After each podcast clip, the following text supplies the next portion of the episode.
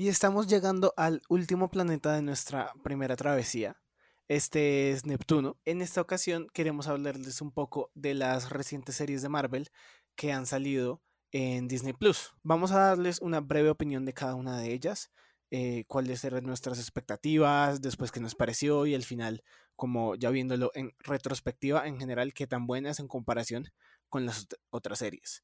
Vamos a hablar de mm, WandaVision, Loki y Falcon y el Soldado del Invierno. De hecho, pensándolo bien, series es un tema que hasta ahora tampoco habíamos tocado, si mal no recuerdo. Habíamos hablado bastante de películas, pero no de series. Entonces también es un tema nuevo, un tema que estuvo también, entre comillas, en auge casi toda la primera mitad del año, porque estuvimos con WandaVision, que salió a principio de año, y hasta Loki, que acaba de terminar. Entonces, pues estuvimos la mitad del año pendientes de estas series, de qué pasaba con ellas, de qué tan entretenidas eran y por eso queremos hablar un poco de ellas en este momento que ya tenemos pues el cierre de las tres.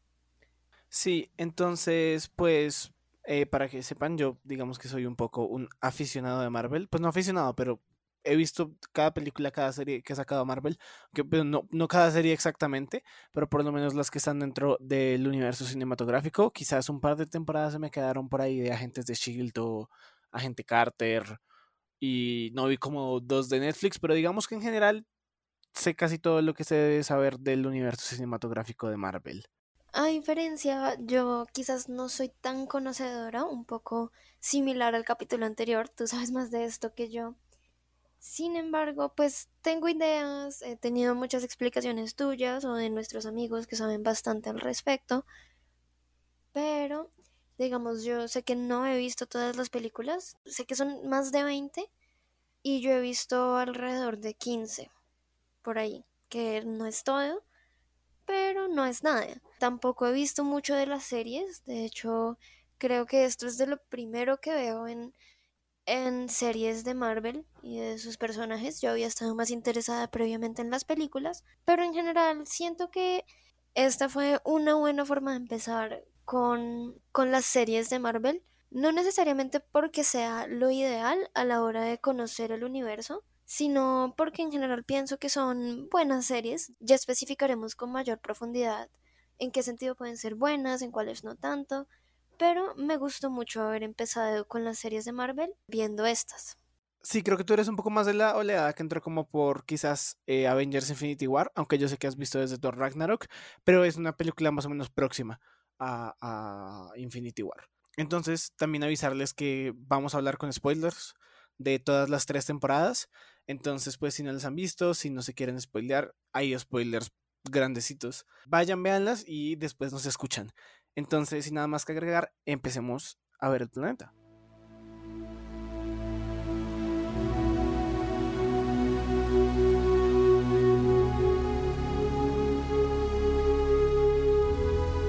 Y bueno, comencemos con WandaVision, una serie que salió el 15 de enero en Disney Plus y duró 8 semanas hasta el 5 de marzo.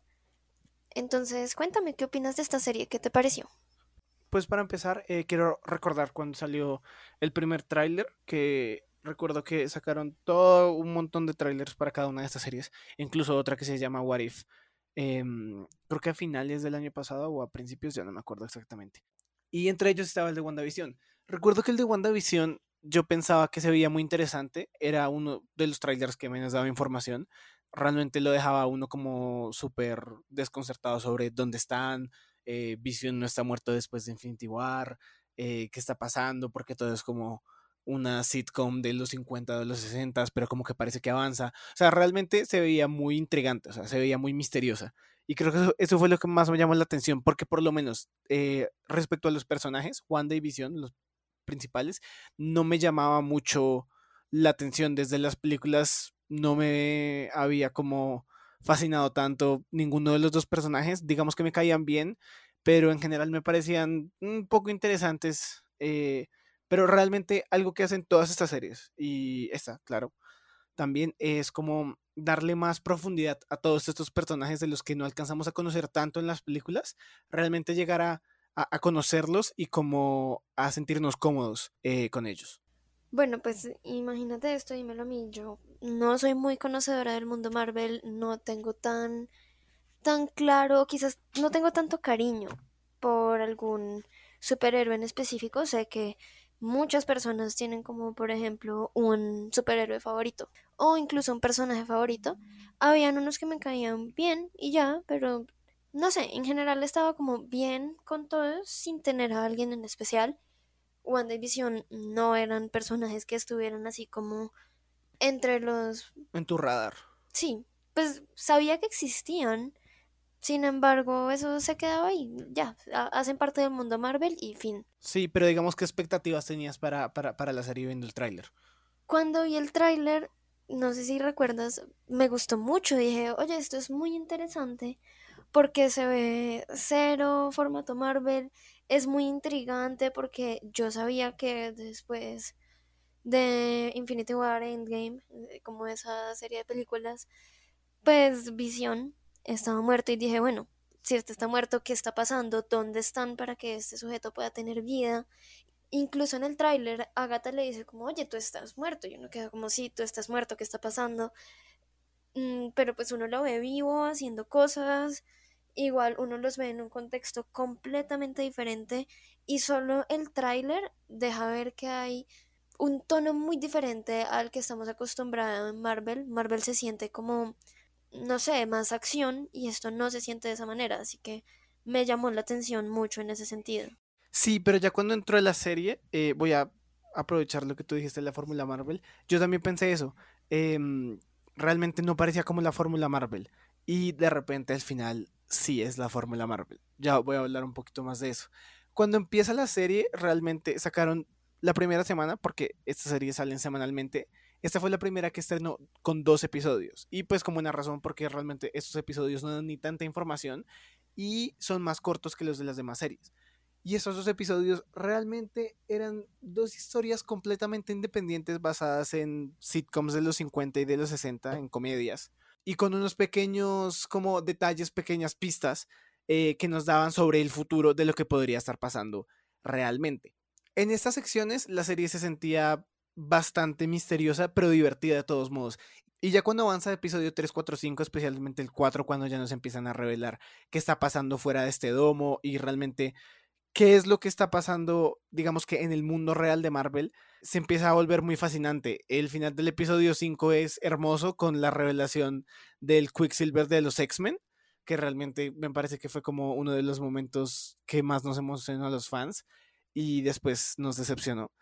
Y realmente hasta el episodio 6, incluso me atrevería a decir hasta el 7, creo que el episodio 6 o 7 es simplemente el episodio donde Wanda pasa por todas estas memorias. Es un episodio muy interesante donde vemos, digamos, como es un episodio lento, pero es interesante simplemente por los personajes. Y la serie yo no sé qué decide hacer en el episodio 9, creo que es el episodio 8, ese de los recuerdos de Wanda. En el episodio 9 simplemente todo se cae y vuelve a la fórmula Marvel y el problema es que nos estaban presentando una serie sí con algunos elementos de acción, pero realmente con algunos elementos más de misterio y deciden terminarlo en una gran batalla así épica. No me gustó tanto. Bueno, dos cositas sobre la que dijiste vuelvo a que yo no conozco mucho del mundo Marvel, no mucho de los Avengers y mucho menos de los X-Men. Entonces me acuerdo cuando vieron a este sujeto que mencionas y todos fueron como, wow, no puede ser. Y yo como, mmm, ¿y este quién es? O sea, sí, no tenía ni idea. Y entonces para mí no fue ninguna decepción el final porque para mí no era nadie importante. Pero sí vi cómo se decepcionaron todos los demás de saber que no era nadie importante, solo una repetición de actor. Respecto a lo otro de la fórmula Marvel, pues yo tengo que aclarar que yo no soy tan fan de la acción porque sí, cuando la gente solo pelea y se golpea y hacen peleas así súper catastróficas como sin algún buen motivo, y siento que en ocasiones Marvel puede caer en eso y muchas otras películas de acción pueden caer en eso todavía más. Y no sé, no es lo mío, no digo que esté mal, pero no me interesa tanto. Entonces, en ese sentido, mm, para mí la serie inició muy bien, muy interesante, porque tenían como, primero, una parte que uno simplemente no entendía, como qué está pasando. Después empiezan a entregarte la información Y es muy interesante porque uno empieza a saber, tal como tú dices, qué es lo que está pasando fuera del domo, qué es lo que está, qué es lo que están tratando de hacer las autoridades. Y mm, de verdad es muy intrigante, siento que sí, ese final es regularcito. Y sí, es como muy marvelesco y la explosión y todo gigante. Entonces para mí fue muy X y rompió con, con el clima y la dinámica que llevaba la serie. Sé que tú tienes una opinión fuerte del final y me gustaría que nos la compartieras. Sí, antes de darte la opinión fuerte del final, te voy a mandar así varios pensamientos random que quiero mencionar, pero no voy a expandir en ellos. Muy buena ambientación de cada una de las épocas.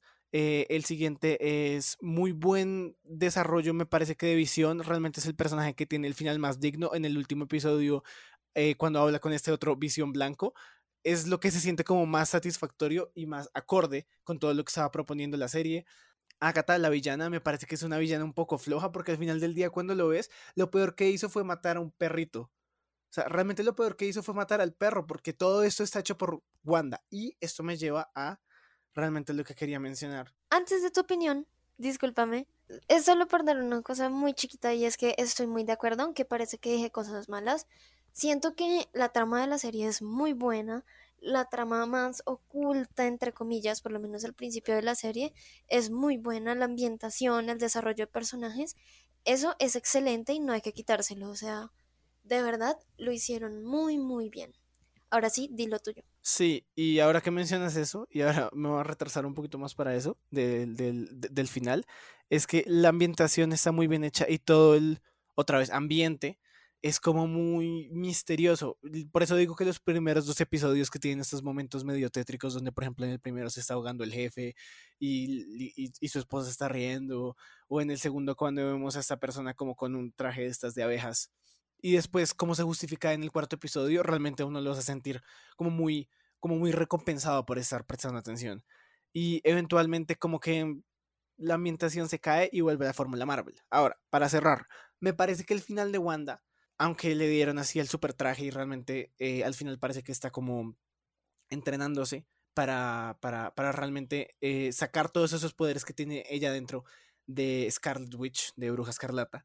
No es apropiado porque si lo pensamos, Wanda, Wanda hizo algo horrible. Wanda hizo algo completamente horrible. Esclavizó a toda una ciudad hasta el punto que los propios, eh, digamos, ciudadanos, las propias personas cuando están fuera del trance le dicen que prefieren morir antes de que su mente siga siendo violada por ella.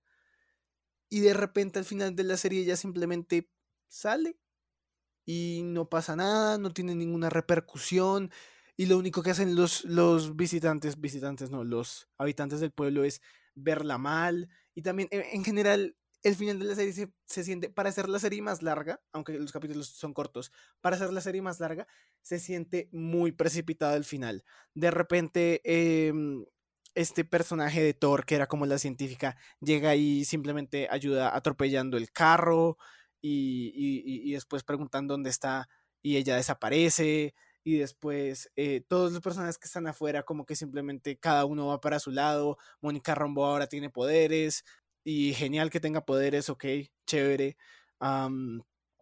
Como que todo se siente en muy, muy precipitado y el final realmente no me terminó de gustar y me parece que coge una serie que está aquí arriba y la tira al piso. Ah, y lo último que quería mencionar, que es lo que hicieron con Quicksilver. No estoy molesto porque no haya sido nada de Mephisto o porque no haya sido realmente algo así súper revelador. Estoy molesto porque siento que casi que jugaron con las expectativas de los fans. A mí no me importan las teorías, me importa lo que pasa. Y siento que jugaron con las teorías de los fans simplemente para un chiste de, de penes, Ralph Boner. Pero yo creo que Marvel no es tonto y eventualmente va a hacer algo con este personaje. Quizás en Doctor Strange. Y antes de que nos extendamos más, sí es cierto que ella pues termina muy bien, literalmente casi que se va a su casita de jubilada y ya, fin. Ah, bueno, hay que, ahí, ahí les dejo su reguero, disculpen. Ustedes verán cómo se reparan, ustedes ven cómo resuelven todo esto, adiós. eso sí, es, es, muy regular. Sí, eso sí es muy regular. Continuemos con la siguiente serie, que es Falcon y el Soldado del Invierno. Esta se presentó al público en Disney Plus el 19 de marzo.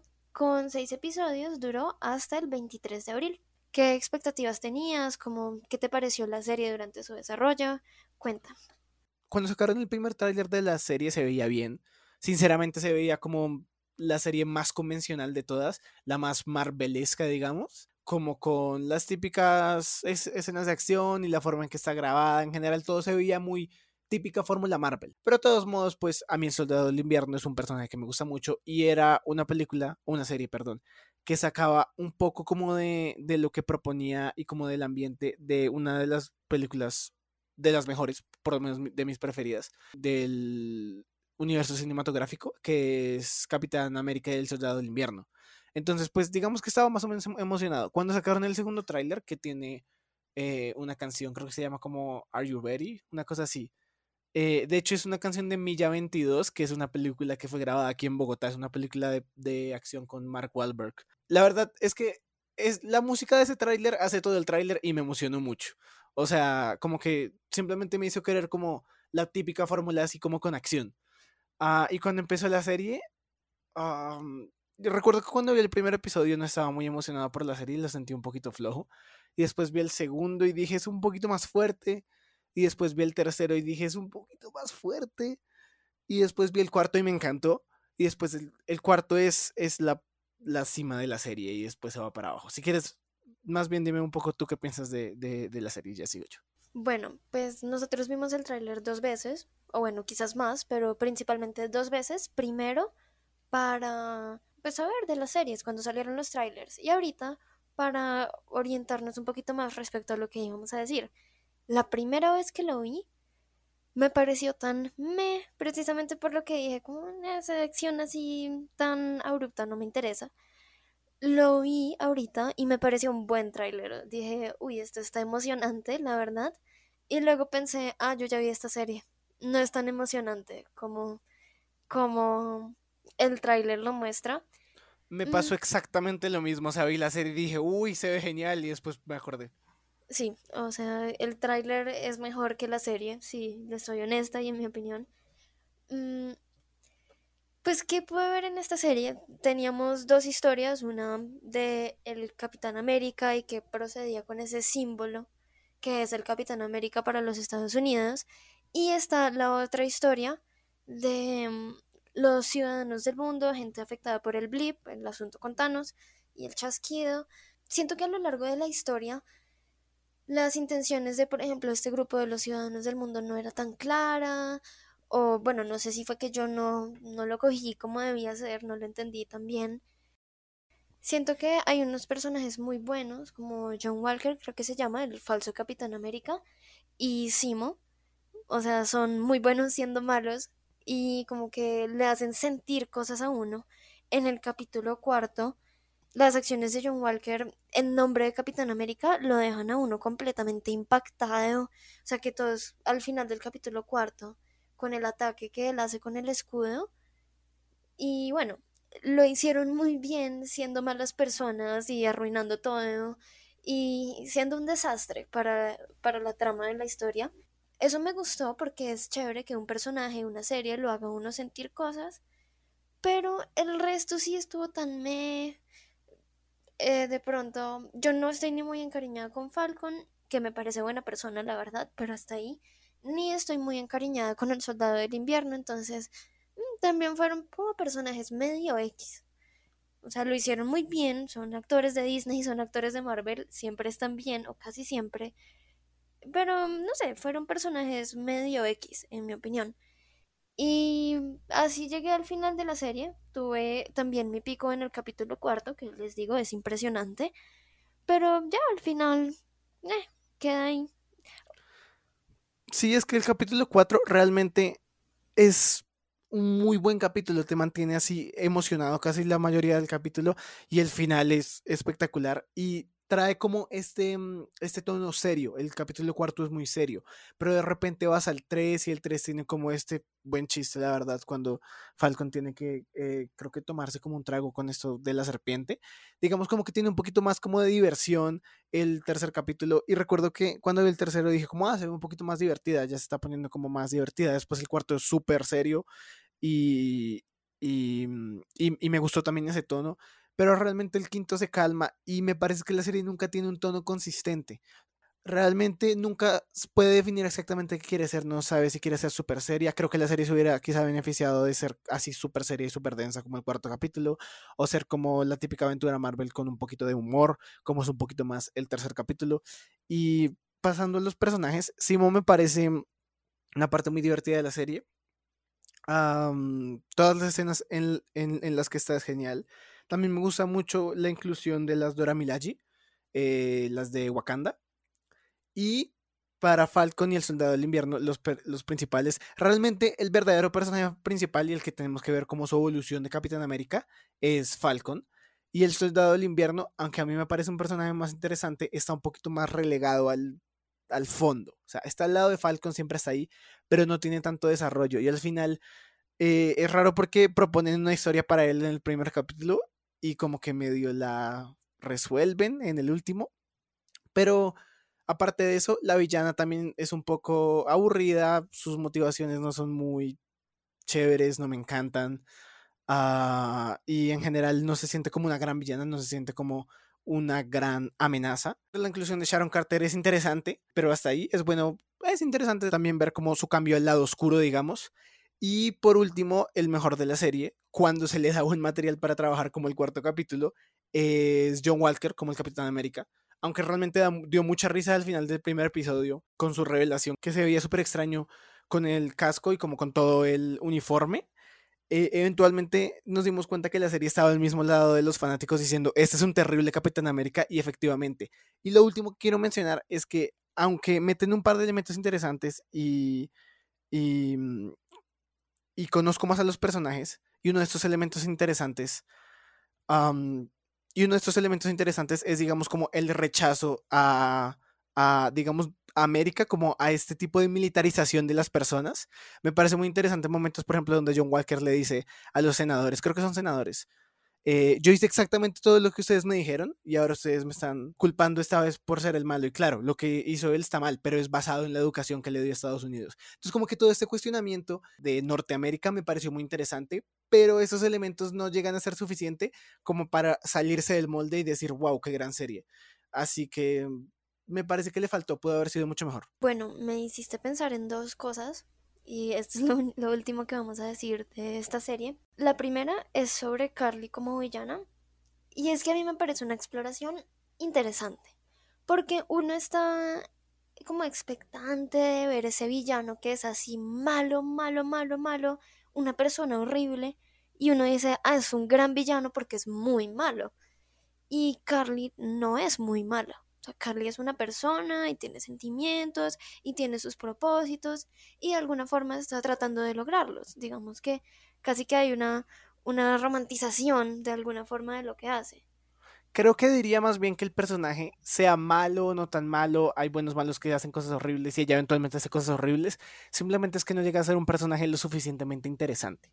A mí me parece interesante el que no hagan un villano tan malo, pero me parece discordante con el tono de la serie, que es un tono más marvelesco, entonces hay unos muy buenos y unos muy malos y hay que vencer a los muy malos.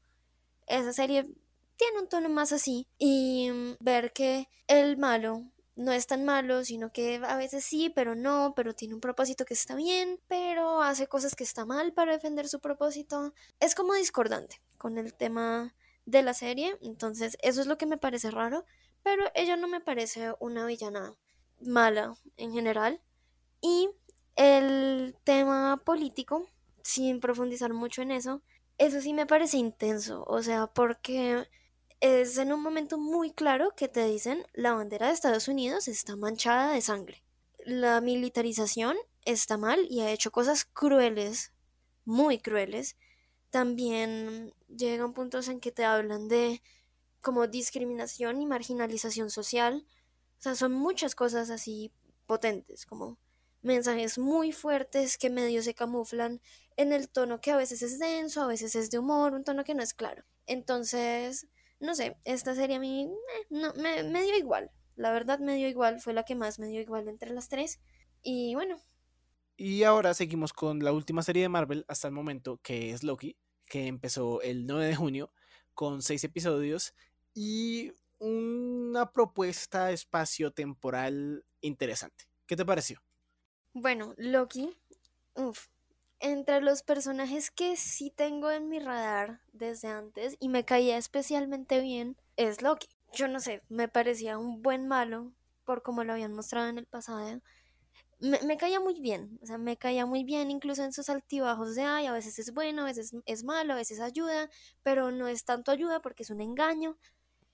E, es un personaje que siempre me había parecido muy interesante, casi que más que cualquier otro personaje como de los Avengers. Desde ya lo voy a decir, Loki fue la serie que más me gustó, me parece excelente. Y desde el tráiler yo tenía expectativas muy altas, porque el tráiler se ve, en mi opinión, como intenso, casi que lúgubre, tiene como unos escenarios que a veces te muestran fuego, a veces te muestran unos campos así todos desolados, que uno dice, ¿qué está pasando? En el tráiler también te muestran cuando Loki recoge el tercer acto y una especie de desaparición. Entonces le recuerda a uno lo que estaba pasando en las películas y le, le, llama la atención a uno porque uno dice, bueno, sí, ¿qué pasó después? Y luego te muestran todas estas escenas súper lúgubres, densas, y dices, no, aquí está pasando un desastre, esto tengo que verlo. Y cuando lo vi a lo largo de los capítulos, excelente, colmó mis expectativas completamente. La trama, el desarrollo de personajes, es cero Fórmula Marvel, es mucho más de hablar, tiene capítulos que son solo hablados y lo hacen excelente solo hablando. Sí, a mí también me encantó Loki, también pienso que es mi favorita. Eh, cuando salió el tráiler recuerdo que también era la que más me emocionaba porque se veía súper como misteriosa. Y yo me imaginé que la TVA, la Autoridad del Tiempo, lo iba a coger y lo iba a poner a hacer como misiones a través del espacio y del tiempo. Pero no fue así realmente cuando entras a la serie se revela como que es una trama mucho más grande y como mucho más gigante. Y realmente me impacta mucho que desde el primer episodio te ponen muy claro que todas esas cosas que parecían súper grandes para el universo en las películas, aquí no significan nada. Sea, las gemas del infinito guardadas en un, en un, en un cajón utilizadas como papeles lindos, lo muestra todo. Y también me gusta mucho cómo la serie logra proponerte estos conceptos bastante difíciles de explicar, un poco abstractos, pero al final del día puedes entenderlos e incluso después de que se acaba el episodio, como teorizar qué va a pasar después de este episodio basado en tu conocimiento. Entonces, la verdad, me encantó eh, esto de esta serie. Loki como personaje tiene aquí una evolución prácticamente como de el villano que conocimos en Avengers a casi que un héroe desinteresado. Así que eso me pareció muy, muy interesante. Ya ahorita hablaré de los siguientes personajes. Aunque quizá el primer episodio me parece un poquito como rápido la forma en la que Loki se rompe. Pero cuando realmente ves todo lo que vio Loki, prácticamente vio su futuro y su. y su. Y sus, y sus fallas. Y a lo largo de la serie, Loki básicamente tiene que intentar aceptar quién es y como estar cómodo con él mismo, lo más cómodo que pueda. De hecho, hay una frase eh, que me gustaría mencionar que es que, le dice Mobius a, Loki, él está hecho para que otras personas alcancen su máximo potencial. Y eso me parece algo difícil para él. Pero me pareció muy interesante. Ouch, no me acordaba para nada de esa frase. Y sí, o sea, casi que cuando la dijiste me sentí como con el dolor que sentiría Loki. Empatizo mucho con Loki. Así sea malo y necio, yo empatizo mucho con él por alguna razón. Mm, ahora, una cosa que dices, yo no siento que él haya como comenzado o hecho algo en su arco de personaje al, en el primer capítulo, porque incluso como en el primero o segundo capítulo, si se quiere casi que hasta el final él igual estaba tratando de engañar a todo el mundo. Entonces, sí hubo un detonante muy claro que es si no ayudas a la TVA, entonces te vamos a dar el castigo que mereces por ser una variante. Entonces ahí tiene un detonante muy claro que es o ayudo o me muero, entre comillas. Y él no quiere morir, pero tampoco quiere ayudar al principio. Entonces no siento que ese detonante sea lo primero que marca un cambio en él todavía siento que él ahí está haciendo el mismo Loki que conocemos desde antes, como truculento y que le gusta engañar y que le gusta siempre salirse con la suya. Otra cosa que me gustaría mencionar, que me parece fantástica en Loki, es que sí, desarrollan conceptos muy complicados. Verdaderamente así súper intrincados, cosas que la verdad yo no me imagino cómo se les ocurrió hacer eso. Y la forma en que lo presentan, especialmente en los primeros capítulos, no sé si el primero o el segundo, quizás el primero, es fantástica porque tienen esta animación que te trataba de explicar cómo funciona el asunto del tiempo. Y es como una animación súper cínica porque te lo explican así como con plastilina, como si fuera el tiempo para dummies. Entonces es como lindo, pero al mismo tiempo como que te tratan como un estúpido, pero sí, pero no. O sea, tiene cosas muy chéveres. Este personaje que es como un relojito, eh, aparece a lo largo de la serie, me parece muy chévere porque es súper sarcástico, grosero, pero manteniendo la educación. O sea, es como malo, pero muy delicada. Miss Minutes se llama. Miss Minutes. Entonces, este personaje es muy curioso porque es bueno y malo y es súper servicial y te ayuda con todo, pero es malo en todo caso. A mí me gustó mucho esa forma de presentar como el desastre que venía a continuación. Sí, ese relojito es como una relojita, creo, mis, eh, mis minutes. realmente en el último episodio también toma como un, un rol un poquito hasta creepy. Y de hecho quería hablar un poquito más de los personajes que había dicho antes. En general me parece que todos también son muy interesantes. La química que tiene Mobius con Loki, es decir, Owen Wilson con Tom Hiddleston, es muy buena. Realmente podría haber como mucho más tiempo de ellos dos hablando simplemente porque tienen muy buena química estos dos personajes. Mm, me parece también muy interesante eh, Sylvie. Sylvie realmente al principio no me estaba convenciendo tanto como personaje, pero eventualmente cuando hacen que Loki se enamore de ella, para mí tiene mucho sentido como personaje, porque teniendo en cuenta eh, cómo es Loki, tiene todo el sentido del mundo que él se enamoraría del mismo, de una versión alternativa del mismo. Así que esa decisión me gustó mucho. Mm, después están los otros personajes, Rabona, que es como la mm, delegada, digamos, eh, de los señores que supuestamente eh, controlaban el tiempo, pero que después nos damos cuenta que era falso me parece que hace un muy buen papel como villana. Eh, no me parece súper excelente, pero me parece como alguien, como un muy buen villano.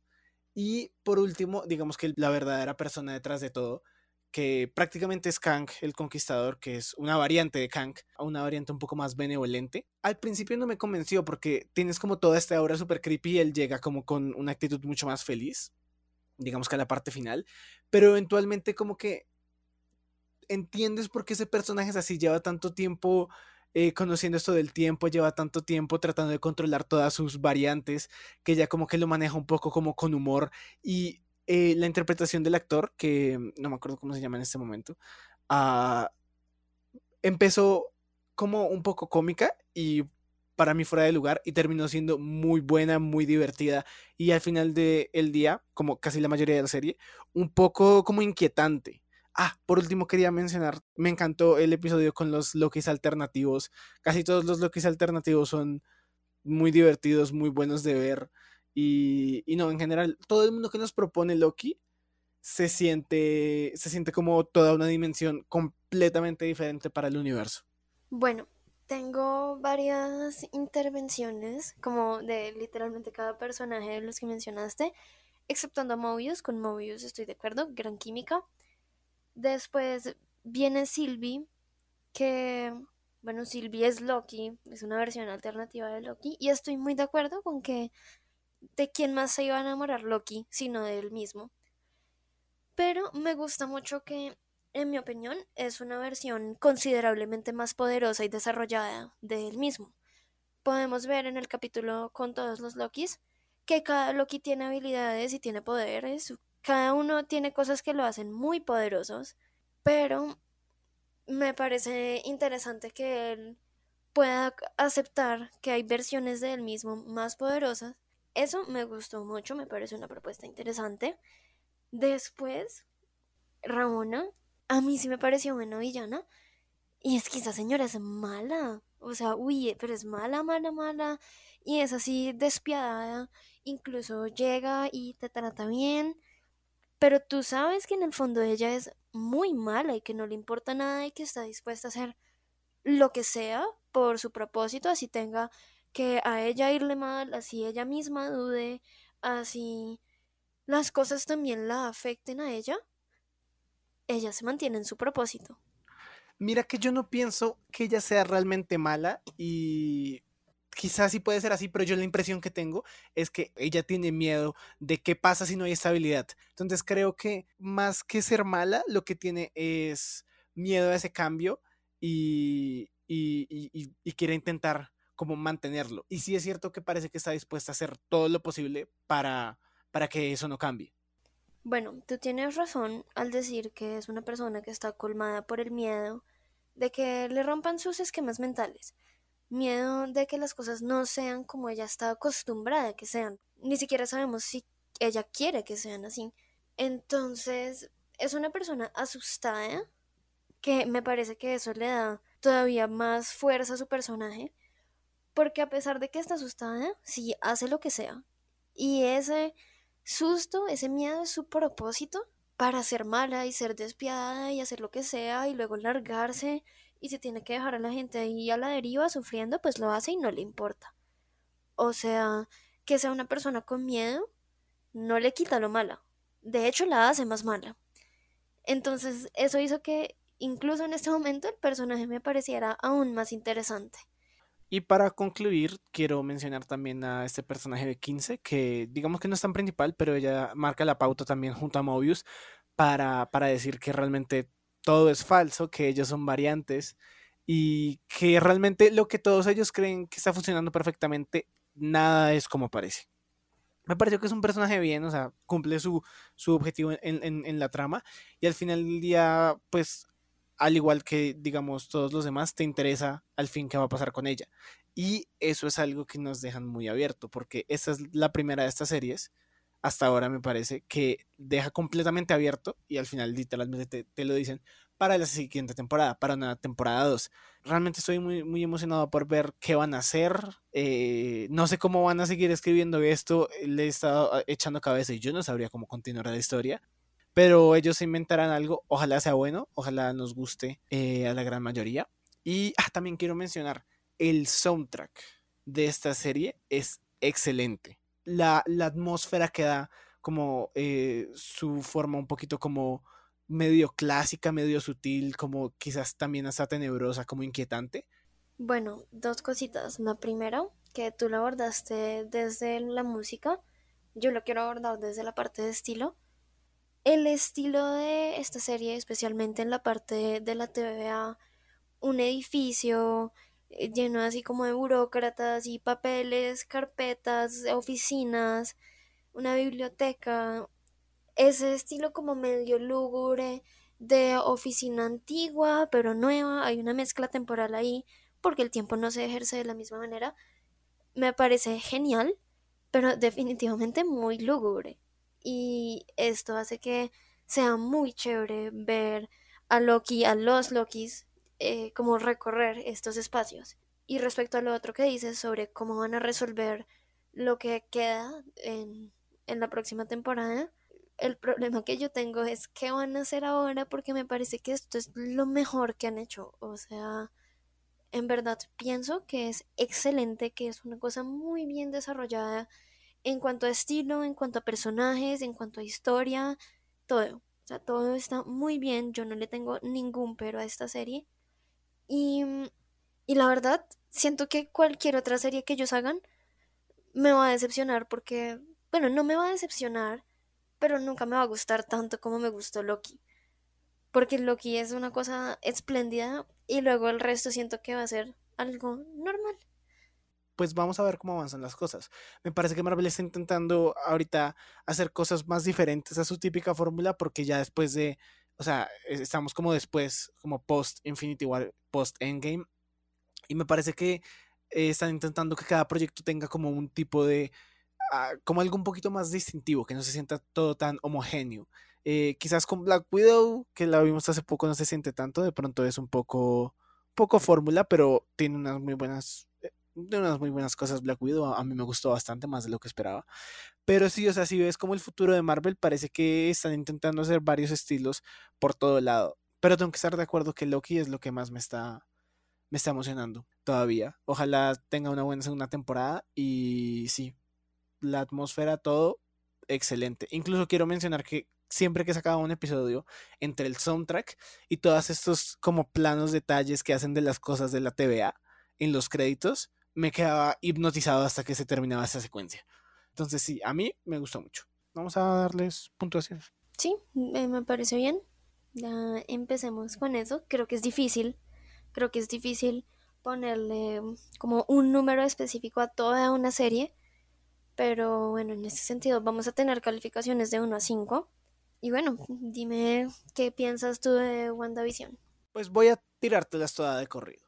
WandaVision me parece que pudo haber sido fácil como un 4-4-2 hasta 4-5. La primera vez que lo vi hasta el episodio más o menos 8 era un 4-5. Y después apareció el último episodio y lo, lo mandó directamente a un 3-5. No es un 3, porque un 3 para mí es como lo básico. Y un 3-5 es como, como un poquito más arriba de lo básico. Pero esto pudo haber sido mucho mejor. Falcon, cuando la terminé, no quería aceptar tanto que no era tan buena como creía, como me gustaría creer. Pero al final del día siento que es un 3, es una serie básica de Marvel. Una historia básica de Marvel, realmente. Con un par de elementos interesantes, propuestas chéveres, pero hasta ahí. A Falcon se ve bien en el, en el traje de Capitán América y por lo menos me convence un poquito más como el futuro Capitán América. Y por último, Loki. Me parece excelente, me parece que es increíble, muy fuerte, realmente casi que es muy difícil para mí encontrarle peros a la serie. Si me pongo a pensar, quizá puedo encontrar cosas pequeñas, pero son minucias. Entonces para mí es 4-7, 4-8, podría decir fácilmente. Es de lo mejor que tiene el universo de Marvel hasta ahora. Bueno, yo establecí unos rangos para WandaVision. En principio tengo entre 3-8 y 4-5. 4-5 porque al principio inició muy bien, cuando empiezan a revelar lo que estaba haciendo Wanda se volvió súper interesante para mí, pero al final se fue bajando cuando empezaron a ponerse más con la parte de acción. Siento que se puso regular hasta que llegó un 3-8. Después con Falcon y el Soldado del Invierno, es decir, lo tuve claro, está entre un 3 y un 3-5, porque también, tal como tú lo sentí, muy básico, una historia normal, o sea que estaba bien. El 3-5 realmente se lo gana por el asunto político, que me pareció súper interesante. Eso siento que estuvo bien explorado y fue fuerte, fue un buen camuflaje entre cosas que quizás no son tan políticas. Entonces, por ahí es que se gana esas 5 décimas, pero el resto de la serie, el resto de la historia, estuvo muy normalito. Me parece que es un 3 cerrado. Y por último, mi calificación para Loki está entre 4, 5 y 5, pero ahora que lo pienso, creo que debería ponerle como entre 4, 7 y 5. Mm, me parece que lo ideal es un 4, 8, aunque me parece injusto porque yo no le encuentro ningún problema, en cuyo caso debería ser un 5, pero no sé si el 5 me parece ya como demasiado. O sea, no sé, me parece demasiado ponerle un 5, pero tampoco encuentro ninguna razón para no hacerlo. Entonces estoy ahí como en esa encrucijada. Insisto, todos deberían verse Loki, es muy buena, muy interesante. Tiene sus cositas de acción, pero no es tanto de acción, es una serie más como, no sé, se siente como una serie inteligente, como algo que lo pone a pensar a uno y tal como tú decías, lo pone a uno a teorizar. Eso es genial. A mí me gustó la acción. Sí, sí, la acción estuvo muy bien, la desarrollaron muy bien. Entonces, yo creo que le dejaría 4-9 en conclusión para no darle el 5. Ok, sí, me parece justo. Entonces creo que eso sería todo por esta travesía por galaxias. Vamos a, vamos a volver, como diría Loki al final. Galaxia volverá para una segunda temporada. Eh, realmente estamos muy agradecidos por la gente que nos ha escuchado. Gracias por seguirnos cada vez que subimos. Ojalá pudiéramos ir cada dos semanas. Y la idea es seguir con el proyecto. Sí, muchísimas gracias por acompañarnos eh, y nos vemos pronto. Espero que les haya gustado el viaje tanto como a nosotros. Soy Juan Andrés Herrera. Y yo soy Ana Sofía Pardo. También les agradezco mucho a todos por habernos acompañado en este proyecto. Deseamos que lo hayan disfrutado muchísimo y que disfruten mucho más la siguiente temporada. Nos encontramos en los próximos planetas. Hasta luego, muchas gracias. Chao.